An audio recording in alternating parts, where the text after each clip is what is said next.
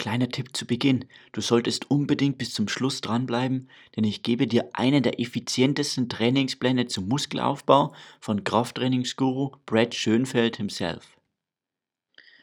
Ja, hallo und herzlich willkommen zum Sport Science Podcast. Mein Name ist Christian Haselbeck und ich freue mich, dass du auch heute wieder dabei bist, hier bei unserem Podcast in der 14. Episode.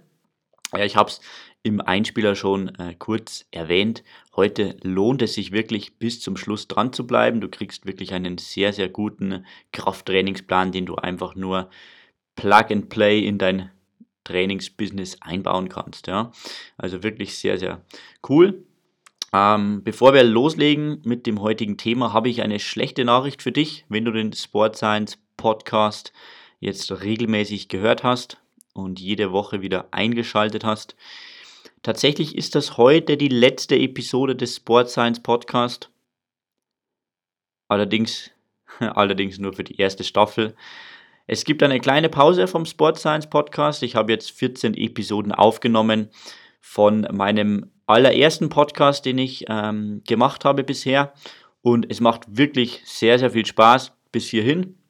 Ich ziehe mich jetzt äh, allerdings etwas zurück, analysiere mal so die Daten der ersten Staffel, schaue, wie viele Leser, äh, wie viele Zuhörer ich hatte, ähm, wie viele Themen interessant waren, was man besser machen könnte und so weiter und so fort.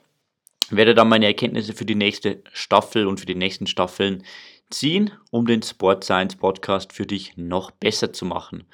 Natürlich würde ich mich da auch äh, über Feedback von dir freuen, über Instagram oder über unsere Website im jeweiligen Podcast ähm, einfach unter sportbachelor.com slash ssp14 heute in diesem Fall einfach dein Feedback schreiben, was findest du gut, was könnte man noch besser machen und dann werde ich in naher Zukunft mit einer weiteren Staffel des Sport Science Podcast dann bereit stehen, um dir weiter zu helfen, dein Trainingsbusiness möglichst erfolgreich zu gestalten. Und ja, das Thema im heute in der 14. Episode des Sport Science Podcast ist nochmal ein wirklich sehr, sehr spannendes. Es gibt noch einmal eine wahre Wissensbombe heute zum Thema Muskelhypertrophie. Wir schauen uns eine Studie von Krafttrainingsguru Brad Schönfeld an mit dem Titel Evidence-Based Guidelines for Resistance Training Volume to Maximize Muscle Hypertrophy. Also die grundsätzliche Frage der Studie war, welchen Einfluss hat das Trainingsvolumen auf die Zunahme der Muskelmasse. Ja. Was wurde da also untersucht? Ziel der Studien war es herauszufinden, ob es durch höhere Trainingsvolumina im Vergleich zu geringeren Trainingsvolumina zu unterschiedlichen Anpassungen im Muskelwachstum kommt. Ja, das heißt, du hast es vielleicht schon rausgehört zwischen den Zeilen. Es äh, handelt sich hier um eine Analyse mehrerer Studien, die, die zu diesem Thema durchgeführt wurden und Schönfeld und die Kollegen haben sich das Ganze mal angesehen. Ja.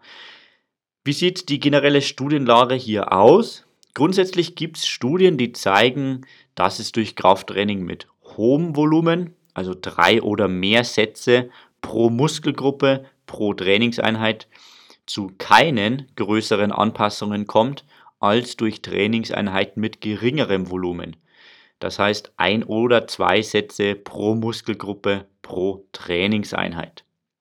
Auch in einer Meta-Analyse konnte nur ein moderater Unterschied festgestellt werden, wenn mit mehreren Sätzen im Vergleich zu nur einem Satz trainiert wurde. Der Unterschied in der Effektgröße war hierbei 0.10, also durchaus sehr, sehr gering. Schönfeld hält ähm, entsprechend einen umgekehrt U-förmigen Zusammenhang zwischen Trainingsvolumen und Muskelhypertrophie für sehr wahrscheinlich. Die Abbildung dazu mit den entsprechenden Kennzahlen kannst du auf sportbachelor.com slash ssp14 genau noch einmal ansehen.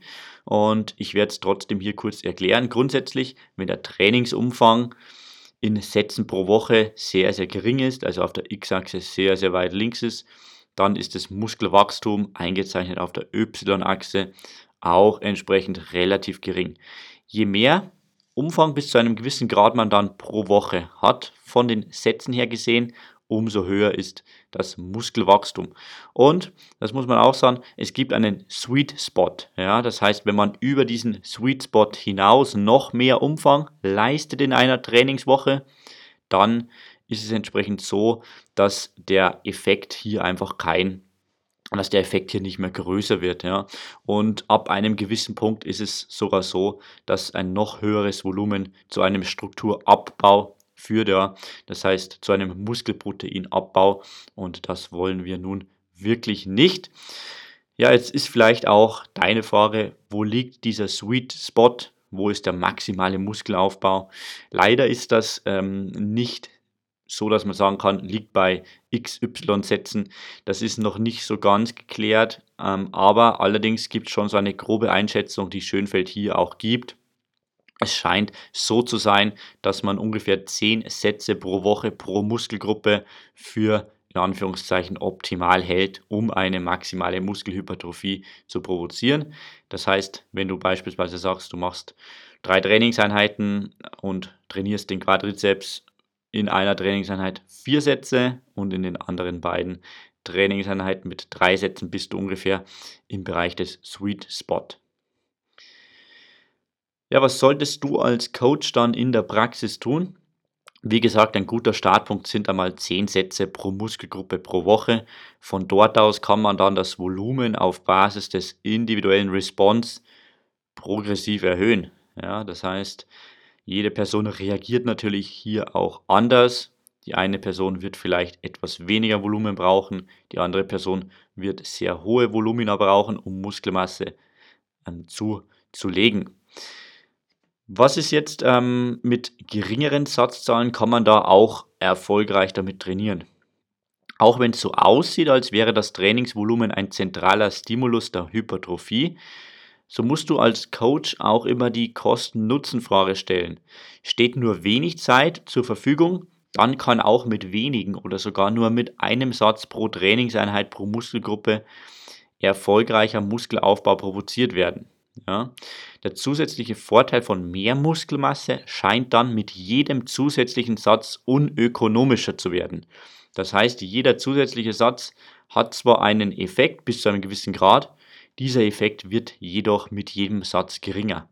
Wenn du jetzt also eine Person hast, die jetzt nicht äh, ihr maximales Potenzial ausreizen will und äh, jede einzelne äh, Muskelgruppe maximal trainieren will, dann reicht auch, wenn du einen Satz von dieser Trainingseinheit machst, um hier auch Effekte aufzuzeigen, wenn du einfach entsprechend hier möglichst zeiteffizient auch das ganze Training gestalten willst.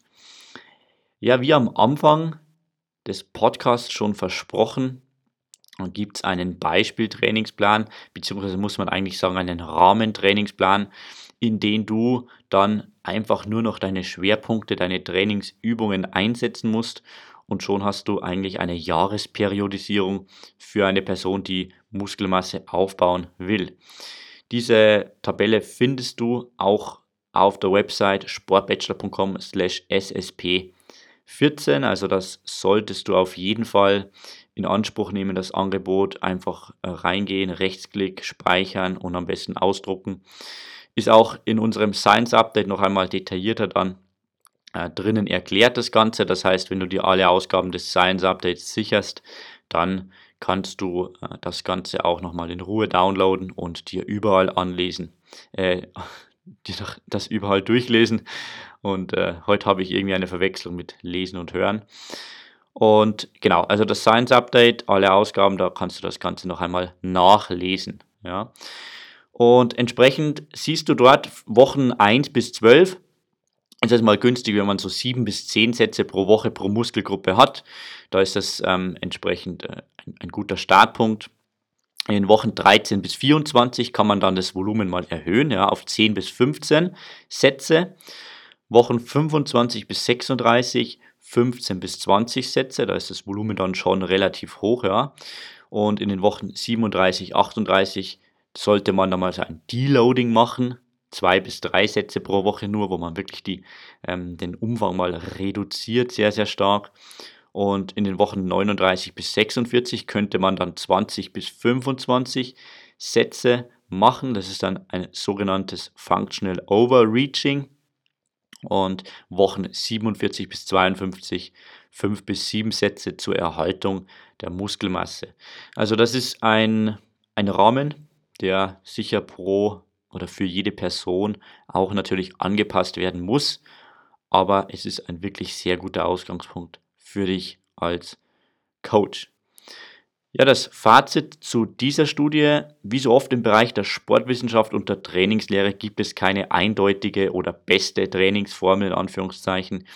Die Anpassungen an Krafttraining, das weiß man aus sehr, sehr vielen Studien, sind hoch individuell. Es gibt Responder und Non-Responder und dem sollte auch im Training Rechnung getragen werden.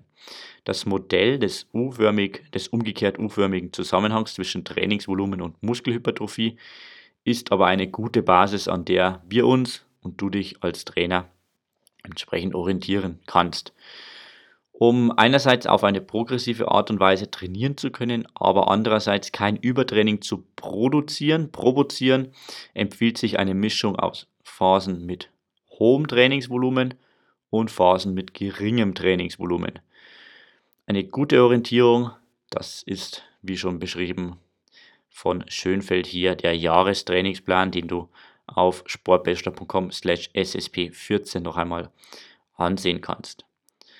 Das war's für heute, für den Podcast. Ich bedanke mich sehr, dass du dabei warst. Und wie gesagt, das war vorerst einmal die letzte Episode des Sport Science Podcasts. Die erste Staffel ist somit abgeschlossen. Ich äh, werde auf jeden Fall zurückkommen, werde das ganze Konzept etwas verfeinern, das Feedback, das ich bisher bekommen habe, berücksichtigen und in der zweiten Staffel des Sport Science Podcasts dann zeitnah für dich wieder da sein. Ich wünsche dir eine gute Zeit bis dahin und wir hören uns auf jeden Fall. Servus, ciao.